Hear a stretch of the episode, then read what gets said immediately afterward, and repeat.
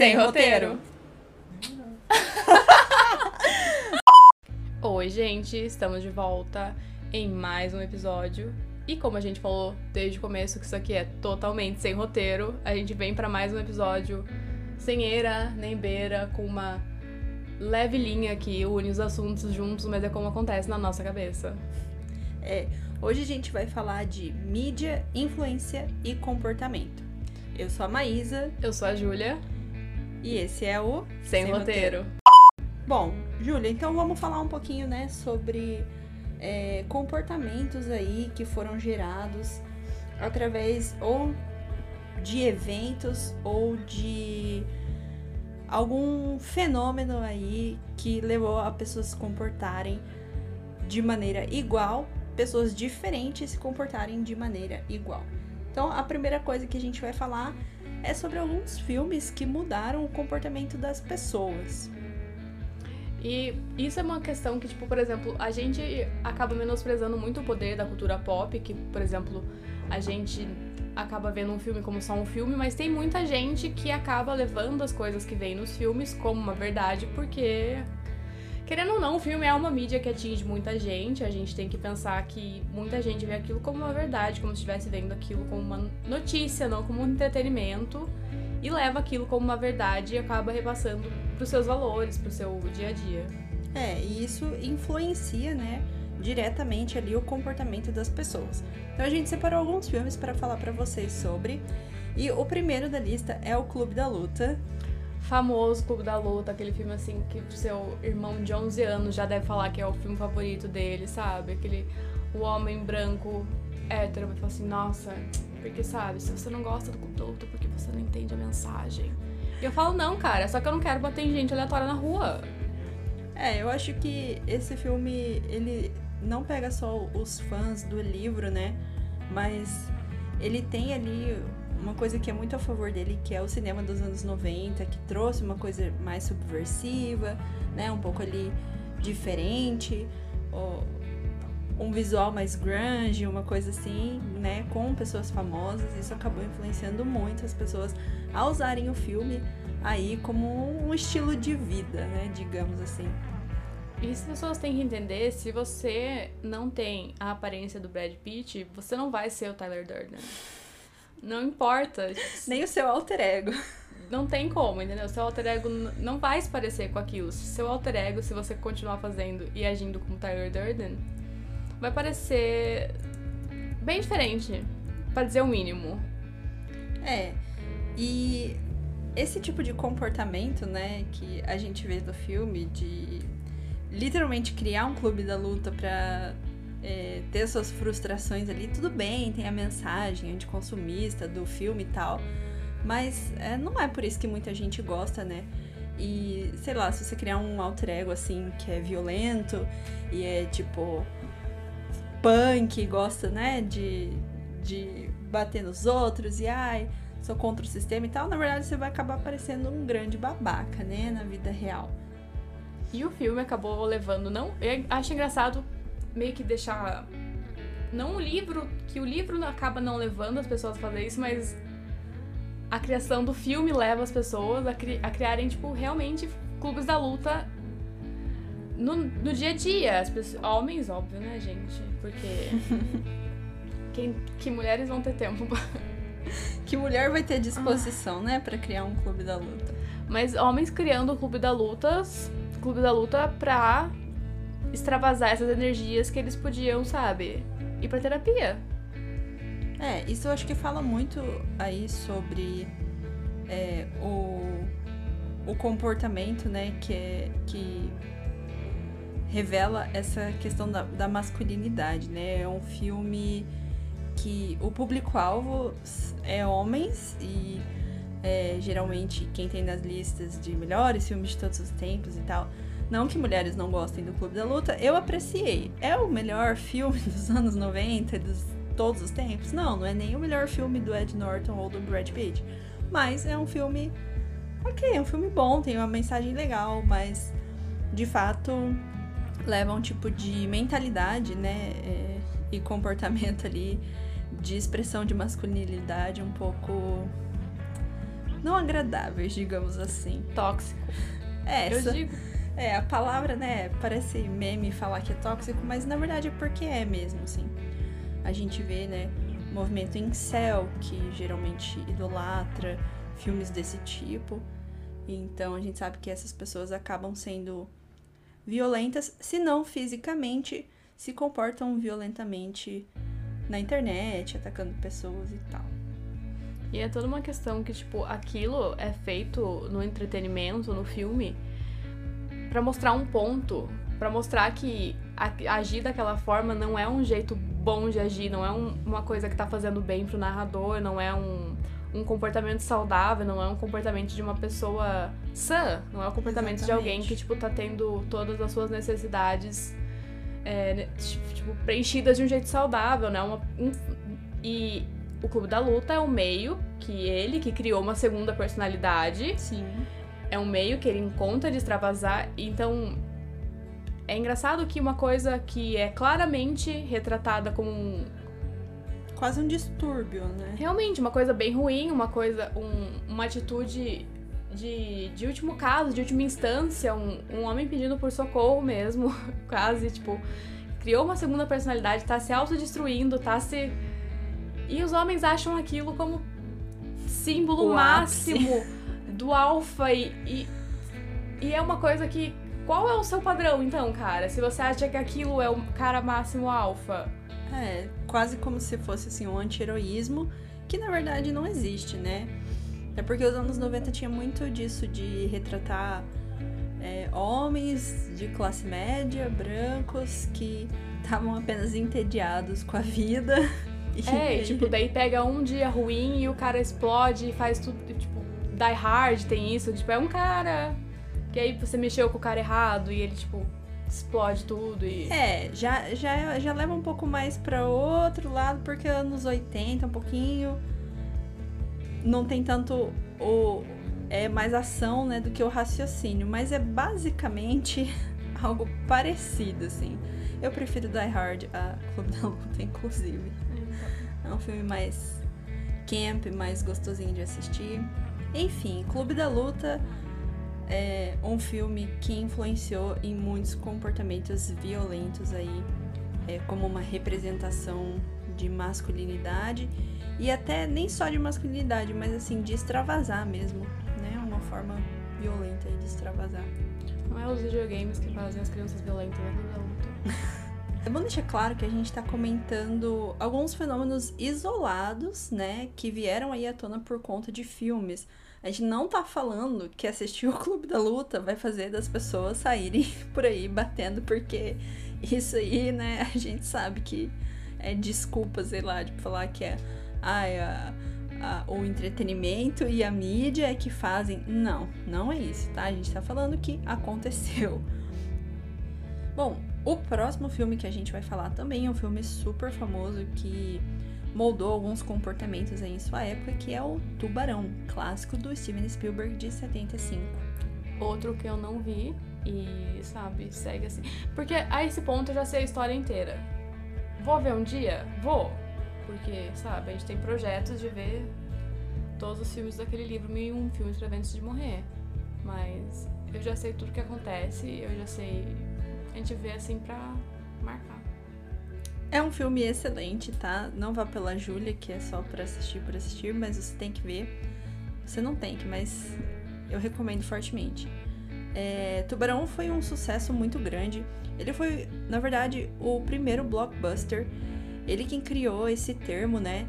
É, porque as pessoas estavam tão interessadas, né, por conta da fama do filme, que elas faziam filas que viravam quarteirões, né? Por isso o blockbuster. Ele passava ali, a fila passava a quadra, né, onde virava a rua. Então, foi um filme muito famoso que levou muita gente ao cinema, né? E consequentemente, quanto mais pessoas viam o filme, mais ele se popularizava, mais pessoas estavam ali aterrorizadas com os acontecimentos do filme, né? Então, é, foi um fenômeno bem interessante que ocorreu. Teve até várias reportagens na época sobre o fato de as pessoas estarem com medo de ir à praia depois de assistir ao filme. E é engraçado porque foi realmente uma questão de o filme não criou o fato de que tubarões são perigosos, óbvio, porque todo mundo sabe que tubarão é um bicho realmente que. Se ele tiver com fome e você estiver sangrando no alto mar, óbvio, mas na praia, 40 graus do Rio de Janeiro, em Copacabana, não vai ter um tubarão, galera. Porém, o filme fez muita gente acreditar que isso ia acontecer. É, na época saíram, né? Como falei, várias reportagens sobre isso, assim, em jornais matinais, né, principalmente é, aqui pelo Ocidente, né? Mas nos Estados Unidos, porque foi onde o filme se popularizou mais, né? E foi vindo para outros países depois. Bom, então essas reportagens, né, falando aí que o, os banhistas e os turistas não precisavam se preocupar, porque estava tudo seguro, as praias não estavam fechadas, eles podiam ir, né? Mas muita gente acabou criando aí trauma da, da água, acabou até influenciando em questões econômicas mesmo de turismo para os Estados Unidos. E criou também uma questão ambiental, colocando o tubarão como esse vilão esperto que persegue eles e etc. Porque criou meio que um desprendimento quanto à caça de tubarão. Tipo, muita gente vê um tubarão, o tubarão como esse animal ruim, esse animal que vai caçar as pessoas, que vai. Quando na verdade ele é, tipo, literalmente um animal que não tem. Que sempre existiu. É, ele não tem um senso de, tipo, ruim, bom, de, tipo, perseguir você exatamente, de, tipo. Ele tá, às vezes, caçando quando ele tá com fome, e é isso, entendeu? Não tem uma questão é. maior que isso. Ou quando ele se sente ameaçado, né? Se ele tá muito ali próximo, a gente sabe, ali, né, da, da praia, se sente ameaçado, ele vai atacar. E se ele tá tão próximo assim da praia, é porque ele tá numa forma pior do que ele deveria estar. Tipo, não é. É, não é o ambiente seguro adequado. pra ele estar uhum. ali. Então, tipo. Eu tenho dó dos tubarões, gente. Sim. Tipo, Até porque no filme, né? É, por conta dessa vilanização desse animal, desse predador que sempre existiu, é, tem toda a questão da caça, né? Aumentou é... a, a, caça, tipo, depois do filme. Então, e aí, assim, é, virou uma questão de honra para salvar a cidade né? Eles precisavam matar o grande tubarão branco. É, e tudo isso mostra o poder de um filme bem feito, né? De arte. Porque de fato é um filme icônico. A trilha sonora, toda a construção, né? A forma é, que o animal foi criado ali com animatronics, né? E as as cenas que não precisavam ser assim muito utilizadas, ele apareceu muito pouco, então. Mas ele apareceu pouco porque ele só tinha um, né? É, porque ele era muito um. caro, era uma tecnologia muito nova, era uma coisa que eu tinha muito medo de quebrar. O Spielberg ainda era assim um cineasta que estava começando, foi o primeiro filme de sucesso dele, o segundo filme em geral, né, longa-metragem, e assim não queriam é, investir tanto. E então eles só tinham esse animatronics, ele insistiu em usar esse. Por isso ele aparece tão pouco. E é um filme icônico porque o tubarão é o vilão, entre aspas, e ele aparece, sei lá, não deve aparecer nem 15 nem 10 minutos de, de tela juntos, assim. Então, poder, né, do Steven Spielberg junto com a trilha do John Williams ali, uma é tipo coisa a bem Bela escrita. Adormecida. A Bela Adormecida é a princesa Disney que tem menos falas. Que passa o tempo todo dormindo.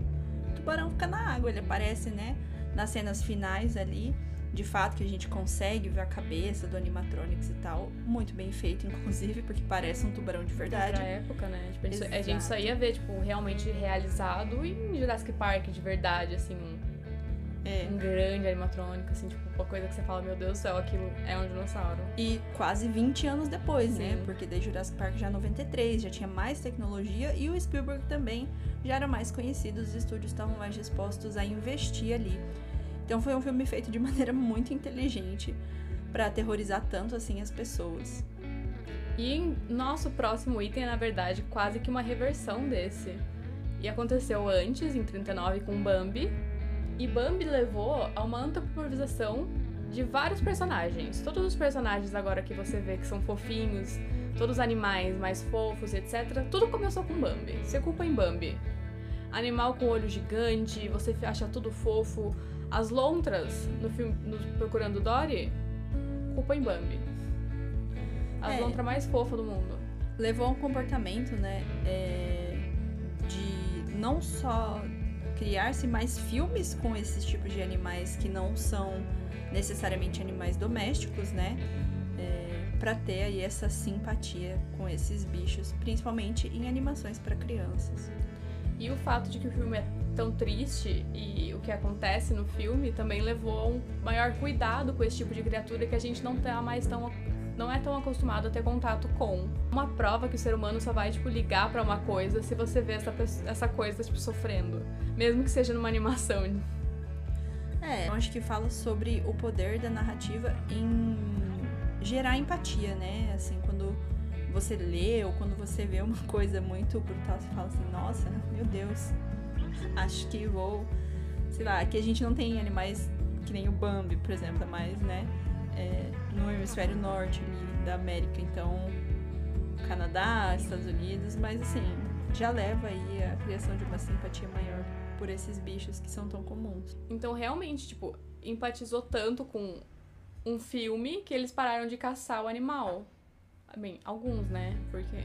É, isso, isso, na época do filme, né? Até porque Agora... caça sempre foi algo bastante recreativo.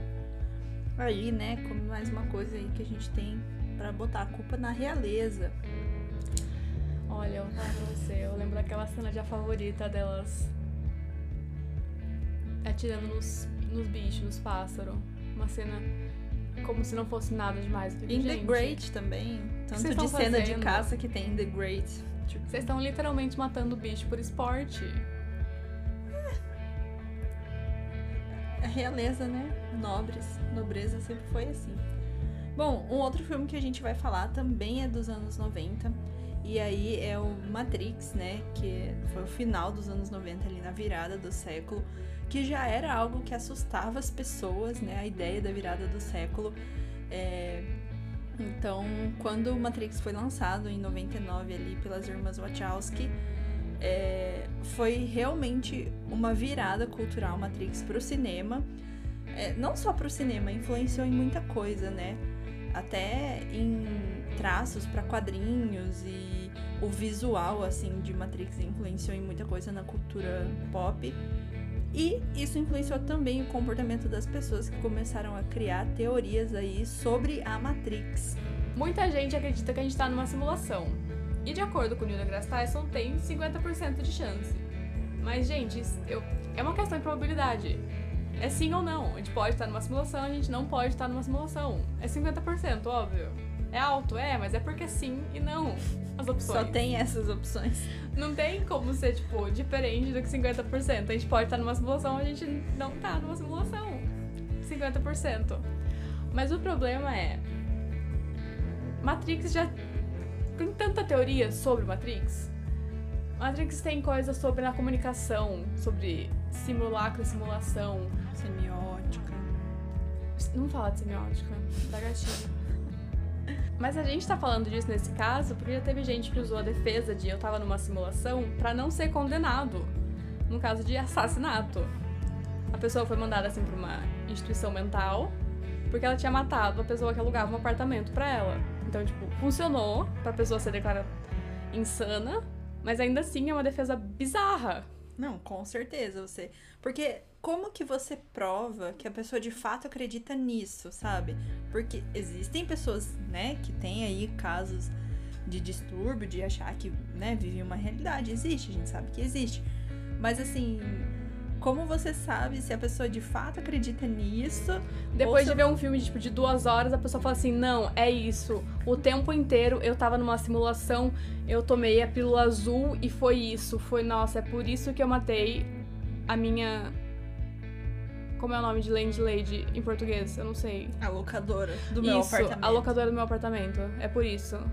É, é muito louco, né? A gente pensar. Não só que a pessoa tenha coragem de utilizar esse argumento. Assim, se a pessoa acredita de fato nisso, se foi provado, né? Ali com psicólogos e tal, é outra história. Mas utilizar isso como argumento e isso valendo um júri é algo absolutamente maluco. O pior é que nos outros casos que, que citava embaixo do artigo é que falava assim. Os advogados do criminoso tal iam usar essa defesa antes dele se declarar culpado. Aí você fala, ah, tá. Então é quando você não tem nada pra dizer. Aí você fala, ah, mas meu cliente achou que ele tava numa simulação. E, e aí você vê se alguém acredita. Não, e é doido porque assim, é, que nem. Que nem você falou, um simulacro e simulação são coisas que são estudadas no mundo há muito tempo. Inclusive a ideia de Matrix deve ter vindo de né, algum estudo É do Jean Baudrillard, não é? isso. É do Baudrillard, eu acho que a ideia originalmente. Se minhas aulas... Beto, se você um dia ouvir isso, foi você que me ensinou. Então, mas assim, existe, já existe muita coisa, né, que fala sobre isso e e Matrix de fato pega um pouco disso, mas é uma ideia original, né? Tanto é que revolucionou tanto aí o cinema e mudou completamente é, não só referências da cultura pop, mas foi de fato um marco ali. E foi um marco bem na virada do século, que foi acho que influenciou muito mais do que, sei lá, se tivesse saído no começo dos anos 90. É, tudo tava a favor ali do filme. E o fato de as pessoas utilizarem isso, assim, pra de fato acreditar em algo que é estudado, mas não da forma que é apresentada no filme, é uma coisa absolutamente bizarra, assim. E, tipo, tem umas coisas que a gente até leu sobre que, por exemplo, influenciou pro bem. Por exemplo, dia depois de amanhã fez as pessoas acreditarem mais em aquecimento global. Hum. Agora não mais, né? Como vemos. É, a gente, nos últimos quatro anos, a gente reverteu uns 80, mas assim. Todos os homens presidente fez as pessoas entrarem no curso de jornalismo. É, tem, tem muitas coisas, né? Acho que também a, a não acreditar tanto nos políticos e a confiar mais, né, em É, J- veículos. O JFK do Oliver Stone fez as pessoas quererem, tipo, uma investigação na morte do JFK. São umas coisas, assim, mais, vamos dizer assim, pontuais que alguns filmes fazem. Sim. Umas investigações. Teve um outro, um outro filme sobre um, um caso que saiu, tipo, um pouco antes do julgamento final acontecer e o cara foi, tipo, inocentado antes do julgamento dele. Eram umas coisas, mas esses casos são coisas, tipo, que mudaram percepções Uhum. culturais e que, tipo, como que pode uma peça de mídia que, tipo, de duas horas mudar uma percepção e, e demorar por tantos anos? Porque, por exemplo, nossa percepção de tubarões ainda é como, tipo, de predadores que não param até conseguir pegar e você... E quando você para pra perceber, tem gente que nada com tubarão e tem gente que isso e aquilo e, tipo... É, e é um animal que sempre existiu na natureza. Então, acho que tudo isso, né, fala sobre é, o poder de influência aí da arte e da mídia no comportamento das pessoas, né? Que é uma coisa que se a gente para pra pensar de fato, aqui a gente tá falando de alguns casos isolados que mudaram comportamentos pontuais de pessoas. Mas se a gente pensar em comportamento de compra, comportamento de moda, comportamento de fala, comportamento é, até assim de, de consumo de mídia mesmo. Por exemplo, um filme é uma mídia e música é outra. E aí um filme ou um tipo de filme de uma determinada época influencia o consumo de um tipo de música. Saturday Night Fever com Bee Gees. Exatamente. É, é, é basicamente isso. Existem bandas que existem, às vezes elas não são famosas, e aí por causa de um filme ou por causa de uma cena icônica, né, de repente as coisas mudam da noite pro dia, assim. Comportamentalmente falando, que é mais louco, porque a cultura e o comportamento andam juntos, né? Existe também ah, aquela discussão, ah, é a moda que influencia o comportamento ou é o comportamento que influencia a moda? E a gente tá citando muitos filmes, se a gente parar pra pensar no cinema, né? É o cinema que influencia o comportamento, né, a arte, ou o comportamento que influencia a arte. São coisas que andam juntas e existem muitos outros casos, né? Esses são alguns que a gente Alguns selecionou. que você souber também, quiser mandar pra gente, se achar interessante. A gente sempre tá querendo saber mais coisas, querendo aprender mais casos. Manda aí, só entrar na descrição do episódio que tem nosso e-mail e as nossas redes sociais. Bom, outra outra questão aí que na verdade não é não é nenhum tipo de mídia, né? É mais um fenômeno é, percebido aí do comportamento das pessoas que influencia até hoje e que é muito conhecido pelo pessoal da internet. Esse é o efeito Mandela, que todo mundo já deve ter, sabe? Parado, falado assim: Não, mas. Essa pessoa morreu hoje? Eu jurava que essa pessoa tinha morrido faz uns 5 anos. Só que- É. Não, essa pessoa morreu. É, o efeito Mandela, ele é um efeito relacionado à memória, né? Então é quando uma pessoa lembra de um fato, um acontecimento, que na verdade ou ainda não aconteceu ou acabou de acontecer e a pessoa tem certeza, né, que não, que ela já vivenciou isso. É, e o mais estranho é que o efeito Mandela às vezes afeta diversas pessoas de lugares diferentes e de idades, países diferentes, é, que sentem aí a mesma coisa. Às vezes tem memórias falsas também, que tipo, eu lembro que na minha infância era desse jeito e agora não é mais.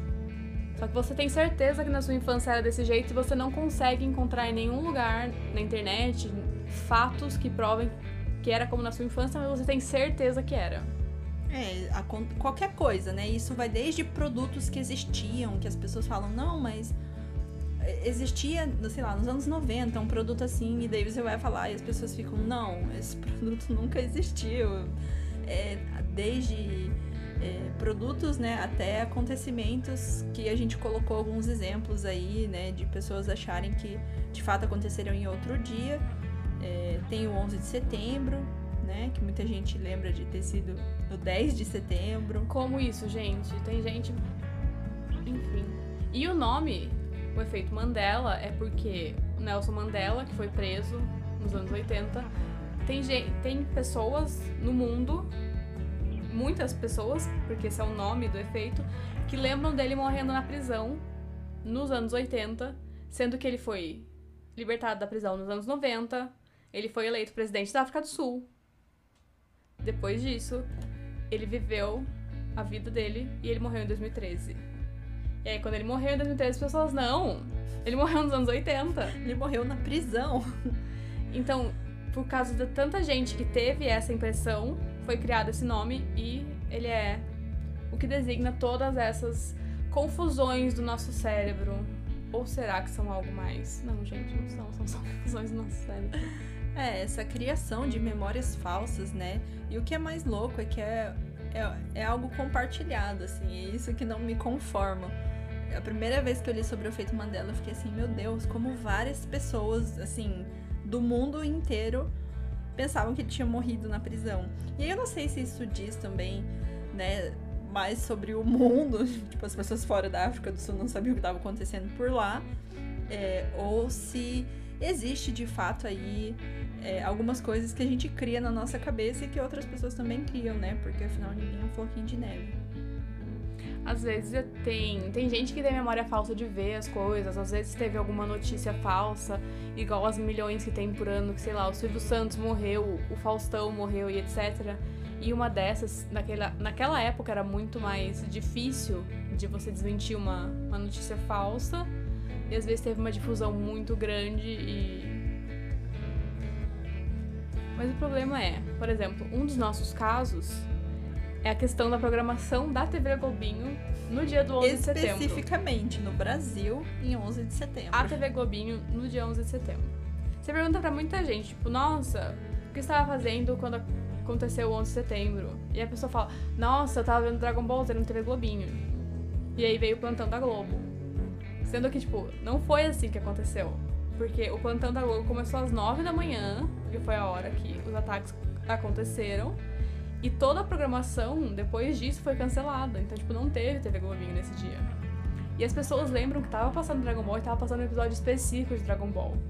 E é muita gente, assim, que quando E, vai tipo, dar o pra lembrar um episódio específico ainda. Sendo que, tipo, e ainda, se, for, se tivesse passado Dragon Ball, não teria sido esse episódio. Na programação da TV Globinho no dia 11 de setembro. Então, tipo, Como se explica um fenômeno desse? aconteceu num outro universo? ou simplesmente todo mundo, um falou pro outro, que falou pro outro, que falou pro outro, todo mundo falou assim, vamos todo mundo falar que a gente viu o episódio que o Goku tá carre- recarregando pra ficar Saiyajin. É, eu acho que assim, o mais provável nesses casos é que as pessoas, principalmente crianças, são muito influenciáveis. E você lembra que você todo dia assistia Dragon Ball Z naquele horário? Quando alguém pergunta pra você 10 anos depois o que você estava fazendo numa quarta-feira às 11 da manhã, Você, Você lembra? achar, Toda é. quarta-feira às 11 da manhã eu tava vendo Dragon Ball Z. Então, nessa quarta-feira às 11 da manhã, eu também tava vendo Dragon Ball Z. É, ou então você pensa assim, ah, eu era criança, então tava vendo TV Globinho. Daí a pessoa fala, é, mas eu lembro que na, quando aconteceu o 11 de setembro, eu tava vendo Dragon Ball Z, então se você tava vendo TV Globinho, você também tava vendo. E aí vira um grande, quase, não é bem um telefone sem fio, né, mas é, Devia estar passando a Maria Braga, sabe? é, se foi às nove, provavelmente tava passando mais você. É, e aí acaba criando, né, essas coisas que de tão faladas e tão faladas se tornam verdade. E não é, né? A gente tem ali vários casos, a gente tá citando alguns, mas são vários casos que tem prova de que não, isso não aconteceu, né? O próprio caso do nome, como a Julia falou, né? A questão do Nelson Mandela, tinha gente que tinha de fato certeza, pessoas que deram depoimento e falaram, não, ele morreu na prisão. E todo mundo ficava, não, ele não morreu na prisão, ele morreu em 2013. Moço, teve funeral muito televisionado em 2013, o que não tá falando? Teve Nobel da Paz, teve presidência, teve Do que muita você está falando.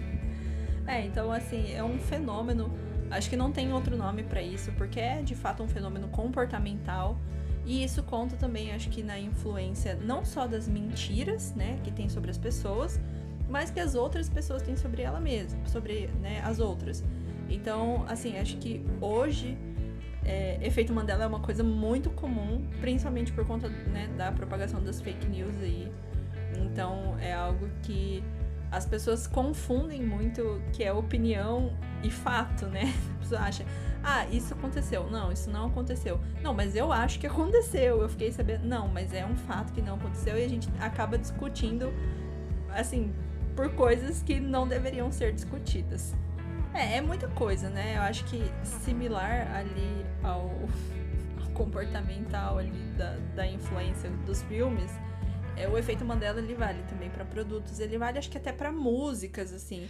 Nossa, a- o tanto de música que a, a letra errada é a mais popularizada. Exatamente. E aí acaba, né, virando essa coisa viva de, assim, é, as pessoas usarem tanto a maneira errada que ela vira a mais icônica e aí as pessoas acabam só aprendendo isso. E lógico que o lado negativo, como a gente já falou, é a questão das notícias falsas, né, que aí são prejudiciais. Quando é uma coisa mais relacionada à cultura, geralmente é mais engraçado, né? Sempre tem gente tirando sarro. Ou tem aqueles vídeos no YouTube, né, de canais que falam assim, ai, 30 coisas que você achavam que era de uma forma, mas são de outra, né? Então eu acho que é, o efeito Mandela é uma coisa que afeta muita coisa, e por isso é um fenômeno tão interessante que, né, que foi estudado aí e trazido pra gente analisar e a gente fala sobre isso até hoje. E sempre vai ter alguém pra te corrigir. Não se preocupe em estar errado, porque olha, sempre sai alguém de um buraco no chão. Na verdade, não é bem assim. Hum, Hum, actually, na verdade, eu sou, eu sou essa pessoa às vezes. Desculpa, amigos. todo mundo já foi essa pessoa, tá tudo bem. Bom, o último caso do qual a gente vai falar é um caso que chama o efeito do sorvete de baunilha, é, que na verdade é como se fosse um fenômeno criado ali para estratégias de marketing, mas que ele se aplica também a muitas coisas. É aquela. Se a gente for explicar de um jeito bem fácil de entender, é o jeito como se você tá num grupo de amigos e vocês vão tentar pedir alguma coisa. O pedido, na maioria das vezes, vai ser uma pizza de calabresa.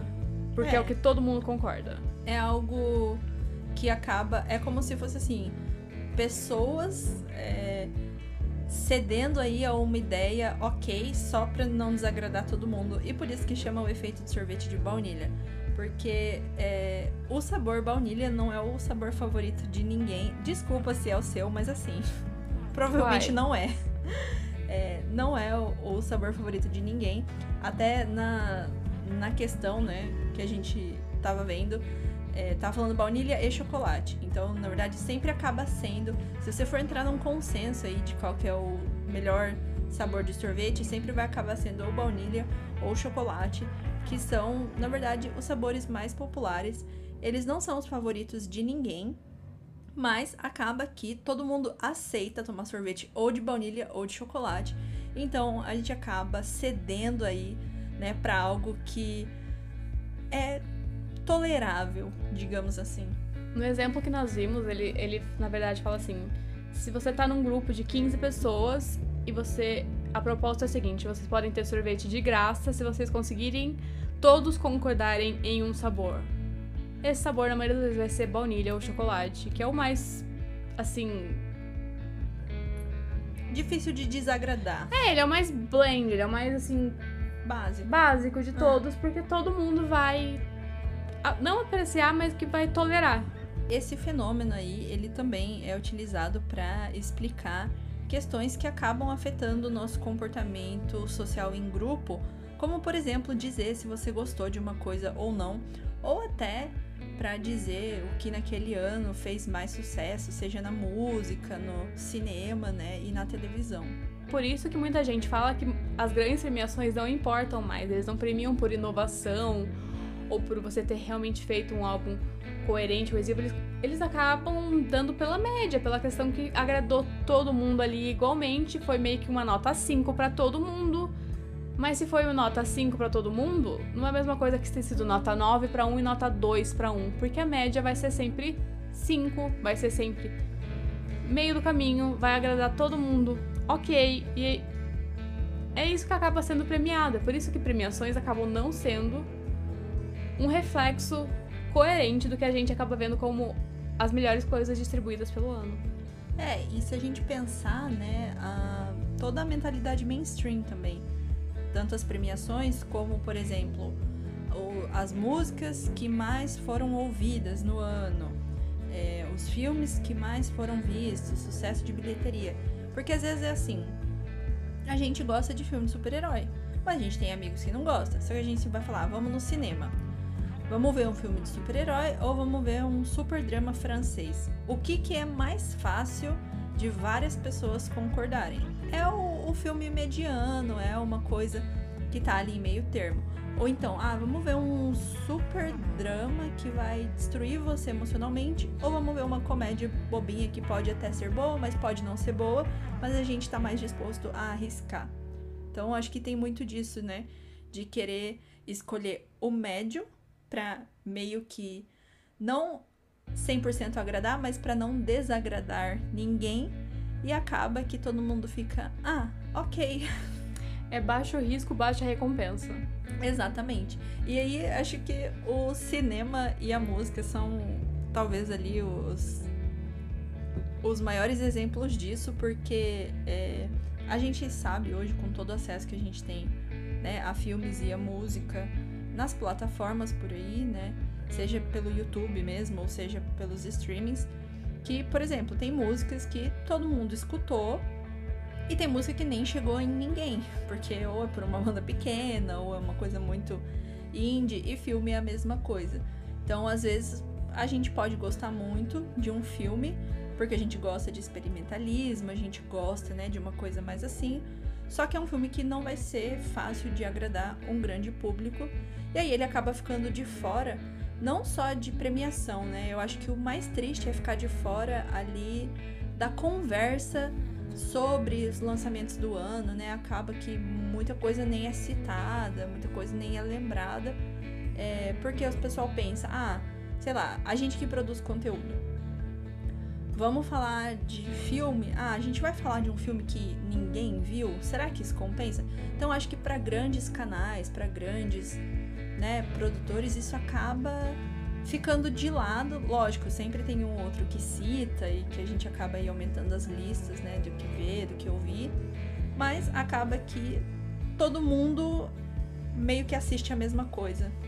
E uma transformação que eu quero ver é uma questão da da A24, porque eles vieram de um meio muito indie, em que eles produziam realmente filmes que não costumavam chegar a esse grande público. Quando chegavam, eram umas, umas críticas meio meio a meio. Tinha muita gente que gostava muito, muita gente que não entendia. E agora, aos poucos, mas não tão aos poucos nos últimos anos, vamos dizer assim. A A24 tá cada vez mais mainstream, tá cada vez mais todo mundo fica, nossa, vai sair um filme novo da A24. E eu quero, eu queria meio, eu quero meio que acompanhar para ver se os tipos de filmes que eles fazem acabam mudando. mais, se encaixar mais nesse padrão da indústria cinematográfica.